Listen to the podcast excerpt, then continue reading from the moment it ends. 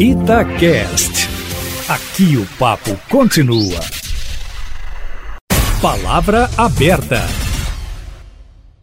O Jornal da Itatiaia vai encerrar agora, no Palavra Aberta, a série especial de entrevistas, discussões e debates desta semana sobre os 30 anos do Estatuto da Criança e do Adolescente. De segunda-feira até ontem foram reportagens da Edilene Lopes abordando, entre outros pontos, trabalho infantil, vagas para menores infratores do sistema socioeducativo e atuação de instituições de acolhimento de crianças e adolescentes. Nós vamos debater o ponto de vista jurídico do ECA e o papel da família e da escola. Estamos recebendo agora a desembargadora Valéria Rodrigues, superintendente da Coordenadoria da Infância e Juventude do Tribunal de Justiça de Minas. Bom dia, doutora Valéria, obrigado pela presença. Bom dia, Eustáquio. Bom dia, Kátia. Mais uma vez, estou muito feliz de estar aqui nesse programa maravilhoso de vocês.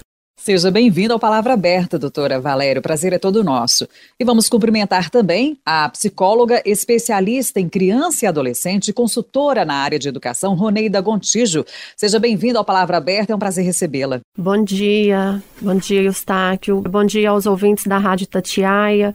É um prazer imenso eu poder estar aqui falando de assuntos tão importantes, pertinentes a todas as famílias e à nossa sociedade. Como é uma lei, começando do ponto de vista jurídico, desembargadora Valéria Rodrigues, nesses 30 anos, podemos considerar que o Estatuto da Criança e do Adolescente foi um divisor de águas, ele foi e é fundamental para a criança e para o adolescente ou não? Eu brinco que já não é um estatuto jovem, não é mais a criança nem um adolescente. Já tem 30 anos de existência e a gente tem que ver esse tempo que já decorreu da entrada em vigor dele. Ele é um divisor de água? É. Porque antigamente a gente tinha um código de menores, né? Tem até gente, até hoje, você acredita, Eustáquio? Com 30 anos de existência de estatuto, tem profissionais que ainda falam, essa aqui é desembargadora, juíza de menores. Você vê como é a mentalidade, a cultura que ainda não mudou. Ainda se fala em juizado de menores. O estatuto veio foi para quebrar com isso. Ele veio transformar a criança e o adolescente em ser humano, rapaz. Eles eram tratados como objeto, eles não eram ouvidos, eles não tinham direito a nada, a falar, a, a se manifestar. E o estatuto vem para modificar isso. Para tratar a criança e o adolescente como seres humanos iguais nós adultos somos, que estão sempre exigindo nossos direitos, nossos deveres, que tem uma Constituição que nos protege, nos garante. Agora a criança e adolescente também passou a ter todos os direitos que qualquer ser humano tem, qualquer adulto, e lógico, alguns a mais por ser pessoas ainda em desenvolvimento. Então eu acho que esse é o grande marco, essa mudança de paradigma de da criança você passar parar de ser tratada com a palavra menor, porque ela não é menor só de idade.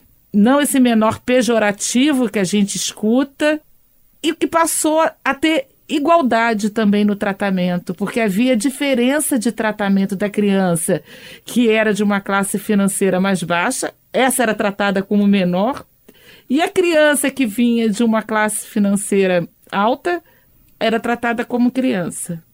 Então, assim, o juiz de direito só interferia na criança de classe mais baixa. A alta, os pais é que cuidavam. Então, o Estatuto veio modificar essa, esses conceitos todos.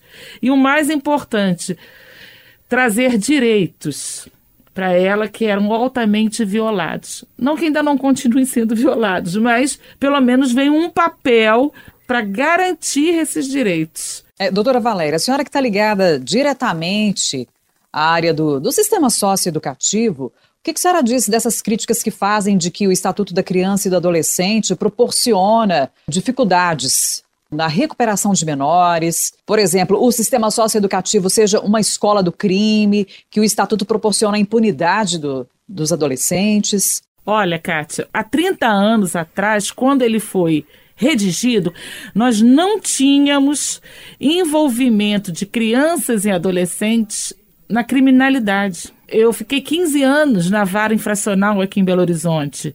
O envolvimento de adolescentes, por exemplo, no tráfico aumentou foi de cinco anos para cá. E o que, que acontece com o estatuto? Ele precisa ser atualizado, ele precisa ser adequado. Eu também sou contra o que está hoje no estatuto de você não distinguir a gravidade do ato infracional o tempo de cumprimento da sanção ser o mesmo, de seis meses a três anos, isso é um absurdo. Isso tem que ser modificado. Mas a gente não pode culpar o estatuto, porque o estatuto tem 30 anos. A gente tem que culpar os legisladores que ainda não atualizaram esse estatuto, ou seja, é, tratando o ato infracional num critério misto de idade e o tempo de internação de acordo com a gravidade do ato praticado. E botar a culpa no estatuto, num pedaço de papel, Antes de passar a palavra para a doutora Roneida, só nessa questão que a senhora falou de tempo de cumprimento de medida socioeducativa, idade, a senhora defende em alguns atos infracionais que a idade infracional não seja de 18 e seja menor?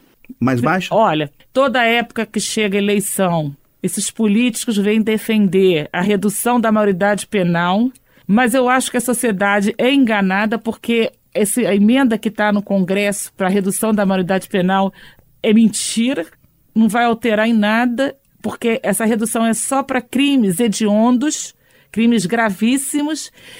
E eu vou te falar uma coisa, por exemplo, aqui em Belo Horizonte a média de apreensão de adolescentes por ano é 6 mil, 7 mil adolescentes. Só 6% cometem crimes gravíssimos que essa lei de redução vai pegar. O resto vai continuar sendo julgado pelo estatuto.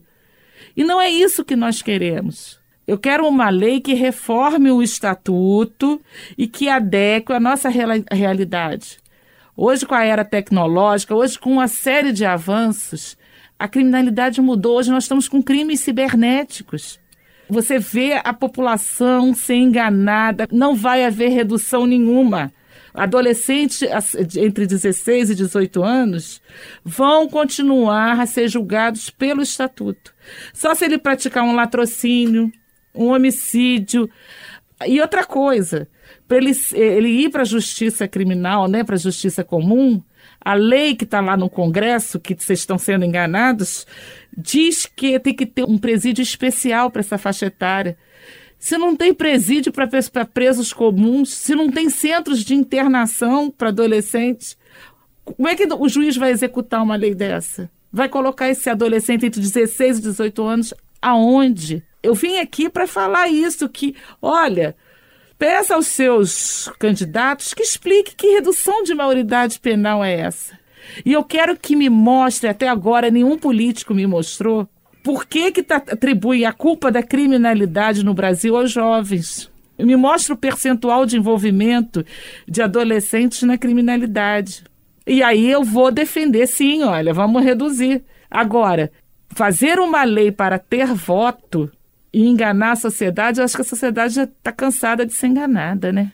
Doutora Roneida Gontijo, a gente agora gostaria de ouvir a senhora que é psicóloga. Quando se fala do Estatuto da Criança e Adolescente do ECA, em que aspectos ele favorece na educação, na aproximação, no envolvimento dos adultos com os jovens, na proteção desses direitos e qual seria o entrave na avaliação da senhora? Se formos pensar, o que, que seria esse estatuto? É para simplesmente firmar o direito da criança na educação, o direito à saúde, o direito ao lazer, o direito ao pertencimento de uma família aonde que proporcione para ela um acolhimento, uma segurança.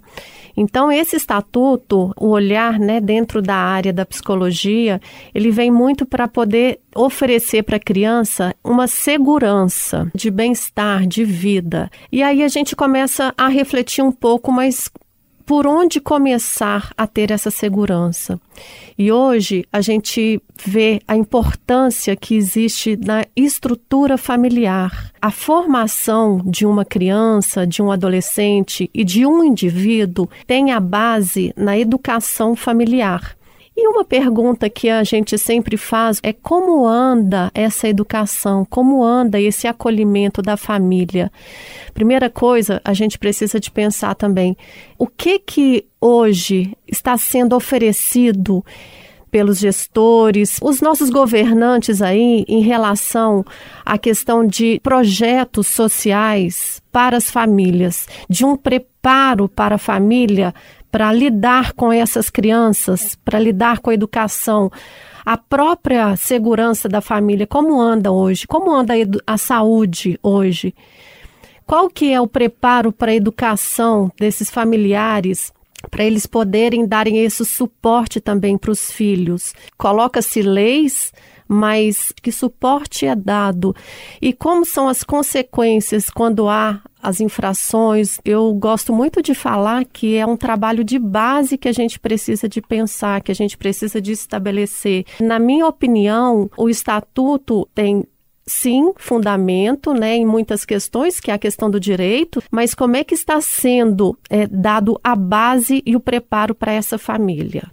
Mas esse preparo que a senhora está falando seria do ponto de vista social, econômico ou afetivo para as famílias, para que haja uma boa estrutura? Eustáquio, eu acho que seria dos três, é. tá? Eu acho que seria é um conjunto de fatores que vão influenciar todo esse caminhar, esse, né, esse processo dessa formação das crianças e desses adolescentes.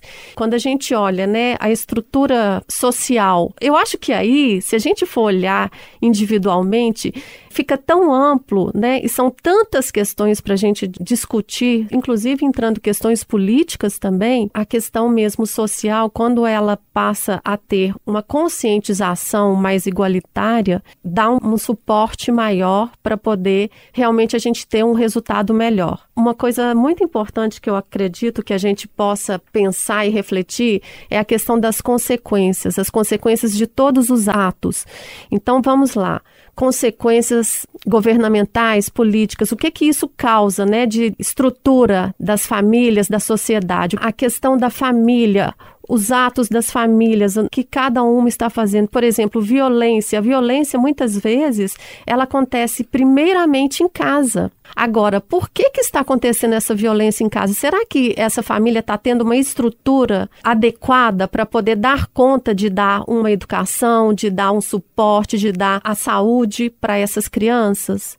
Então, assim, é um ciclo ali, é como se fosse uma coisa puxando a outra. Trabalhar, sim, na família, que é a base de tudo, eu acredito sim, e eu vou defender essa, essa teoria que eu tenho e essa, esse pensamento que eu tenho, assim, como eu defendo e sempre defendi, e eu acredito que realmente a gente precisa de trabalhar essa base. Qual é o ponto de vista da senhora, como a doutora Valéria apresentou há pouco, de alterações, atualizações no ECA, principalmente em relação à modalidade de crime praticada? ou a gravidade desse crime. Como a doutora Valéria citou né, anteriormente, houve um aumento significativo de cinco anos para cá, por exemplo, dos jovens começar a entrar mais assiduamente no crime mesmo, na, na questão né, do uso de drogas, enfim, na criminalidade, se a gente for pensar. Então, eu acredito que é importante que se faça estudos, pesquisas, que haja uma interdisciplinariedade entre os profissionais, uma comunicação mais aberta e que realmente, a partir desse estudo e dessa demanda, que realmente assim a lei seja em cima daquela, daquele resultado resultado daquela avaliação. Não só da penalidade, mas inclusive também de projetos preventivos para que tal número não aumente tanto como está tendo esse aumento.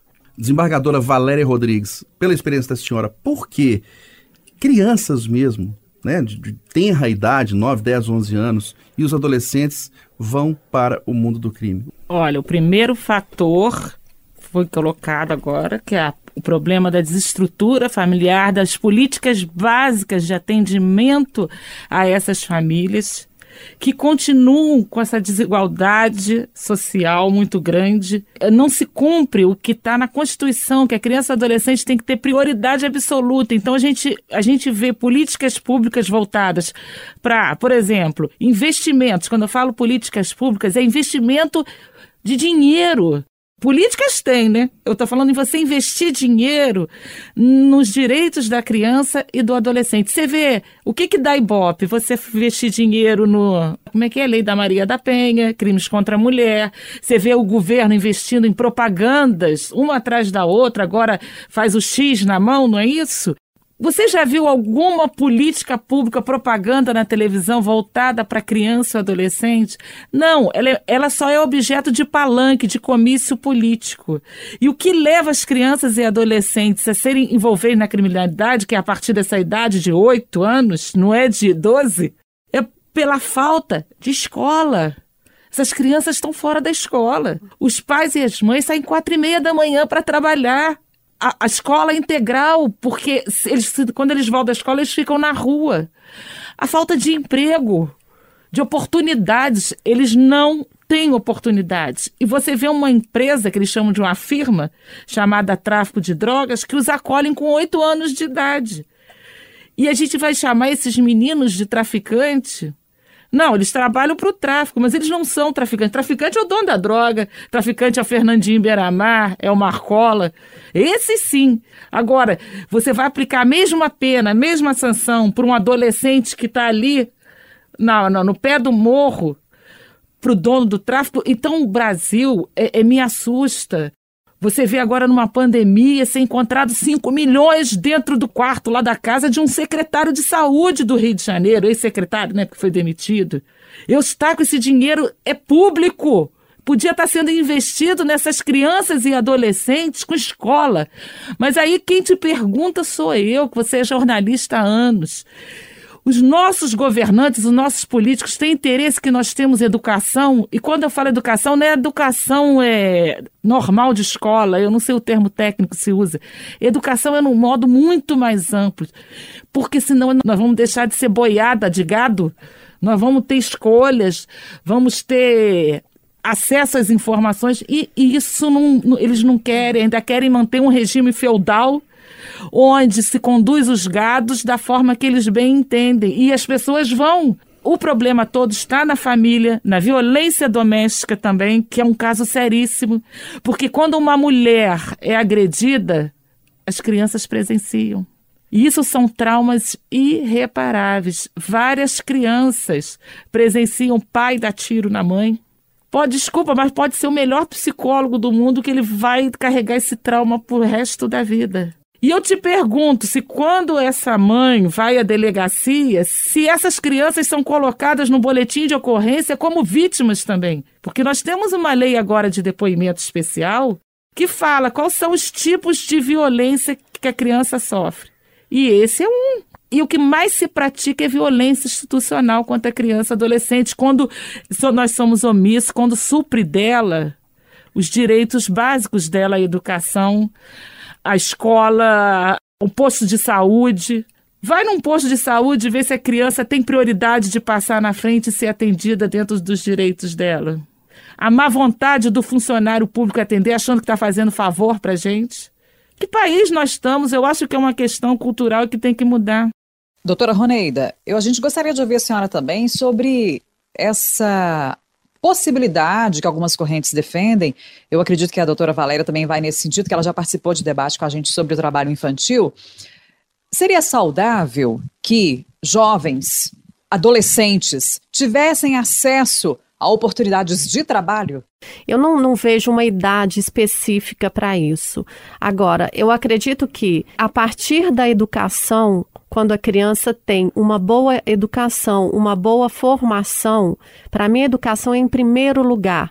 Eu acho que o trabalho vem como uma consequência, uma necessidade. É claro que a partir de um, do momento, né, não para a criança, mas para o jovem, é, a partir do momento que ele se sinta seguro e isso faz parte do processo de qualquer pessoa, até mesmo para ele se sentir ativo, para ele se sentir produtivo, né? Isso, isso aumenta a autoestima dele, né? De, dele ter mais confiança que ele é um, um, jovem proativo.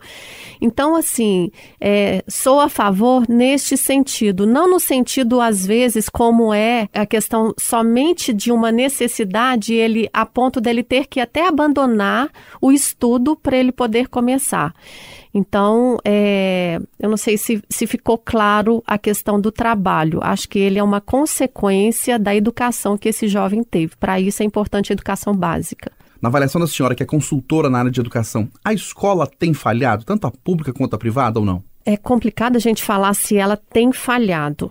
Eu acredito que, assim, o que a, cada escola faz é o que ela tem a condição de fazer dentro das possibilidades do apoio que ela tem, conforme né, a doutora Valéria falou. Qual é o investimento que está sendo dado né, para essa escola? Se a gente for pensar, e eu concordo com tudo que ela colocou anteriormente, né? Eu acho que talvez é, falte um pouco mais de querer, né, desse, desses órgãos, dessas instituições governamentais para que esse aluno realmente ele evolua.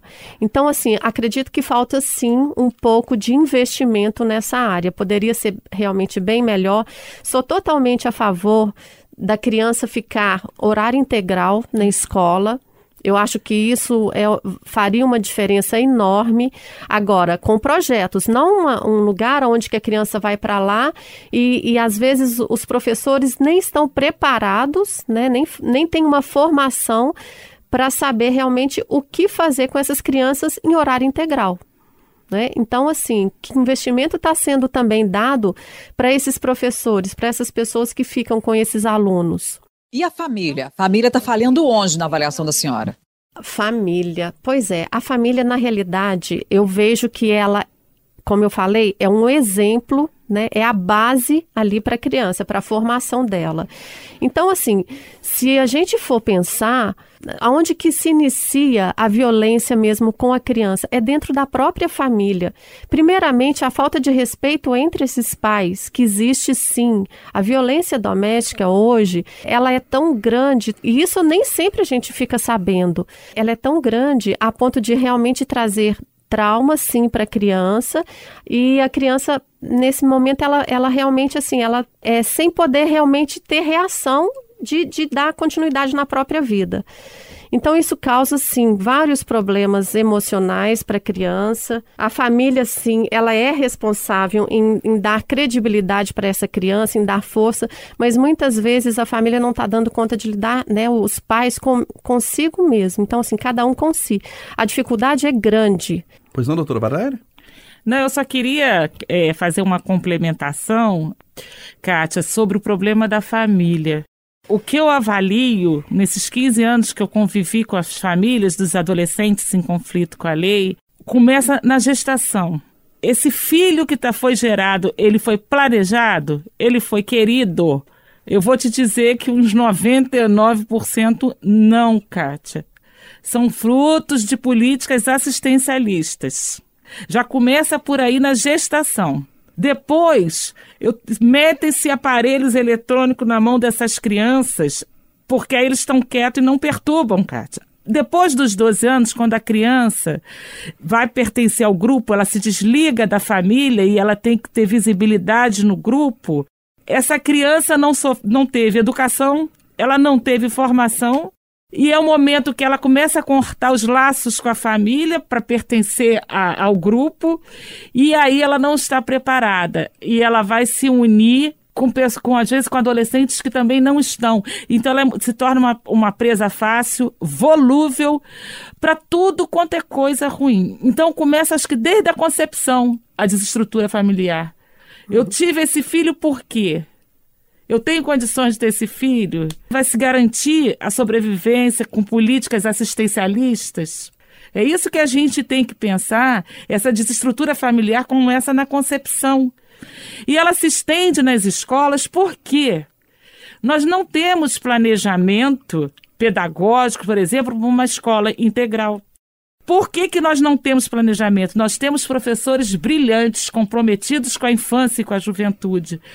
Mas os funcionários, os técnicos superiores a eles, trabalham com viés político partidário e não com política pública. Quando nós tivermos dentro das escolas um viés político partidário, nós vamos viver nessa decadência, nessa o que a gente viu outro dia na televisão, que o nível de, de escolaridade na matemática, no ensino no Brasil é baixíssimo. Eu não entendo isso. Quando é que nós vamos, profissionais públicos, parar de pensar em partidos, em votos? Quando que vai ser, será pensado realmente na criança no adolescente? Aí sim nós vamos ter, independente do partido político que você esteja, porque a criança não quer saber disso. E parar com essa frase que é ridícula, que a criança adolescente é futuro do Brasil. Ele não é não, Kátia, ele é o presente. Seu filho está aí. Eu quero é para hoje, não é para amanhã. E fica essa frase desses políticos, porque nós precisamos das crianças e dos adolescentes, que é o futuro do Brasil. Nós, aliás, já se fala que é o futuro do Brasil em anos, e a gente está passando, eu vou morrer e não vou ver esse futuro chegar. Então, eu, eu, eu, quero que o povo pense, Kátia, que a gente re, deixe reflexões aqui, o que eu que este, e não, por exemplo, que o que eu esteja falando sejam a máxima das coisas. O que eu estou falando é para todos que nos estão ouvindo, reflita. E que tenha opinião própria e não seja induzido por determinadas pessoas que têm a facilidade da dialética de te induzir o que, que é bom, o que, que é ruim. Uma criança de 5, 6 anos sabe distinguir o que, que é bom, o que, que é ruim. Como é que nós adultos não vamos saber? Está na hora do povo parar e pensar, ter capacidade de decidir por si só e não ser levado igual uma boiada. Agora mesmo falaram que a pandemia só pode acabar considerada quando for uma qualquer pandemia de gado. É, é, imunidade de rebanho. Você vê, Kátia, chamaram a gente de imunidade de rebanho, mas é o que nós somos. Imunidade de rebanho, nós somos gado tocado por uma minoria que a gente fala que é tipo estelionatário. O estelionatário ele tem uma lábia que leva todo mundo ao engano e, e, consegue tirar vantagem. E é isso que acontece. Nós somos gados porque tem determinados grupos que têm uma lábia e a gente acaba que a gente se envolve nisso. Estamos hoje até hoje nesse país que nunca vai se desenvolve, né? Nunca se torna primeiro mundo. Nós debatemos o Palavra Aberta de hoje, os 30 anos do Estatuto da Criança e do Adolescente. Recebemos com prazer aqui a psicóloga especialista em criança e adolescente, consultora na área de educação, Roneida Gontijo. Doutora Roneida, muito obrigado pela presença. Um ótimo dia para a senhora. Muito obrigada. Eu que agradeço a participação aqui. Foi um prazer estar aqui nessa manhã com vocês. Agradecemos também a desembargadora, superintendente da Coordenadoria da Infância e da Juventude, Valéria Rodrigues, que concluiu esse debate com um convite à nossa reflexão. Doutora, muito obrigada, bom dia para a senhora, até a próxima. Eu que agradeço, fiquei muito feliz de estar participando com a doutora aqui, assim, nós temos posições iguais, técnicas de propostas de mudança desse país. Bom dia para a senhora. Obrigada. Bom dia.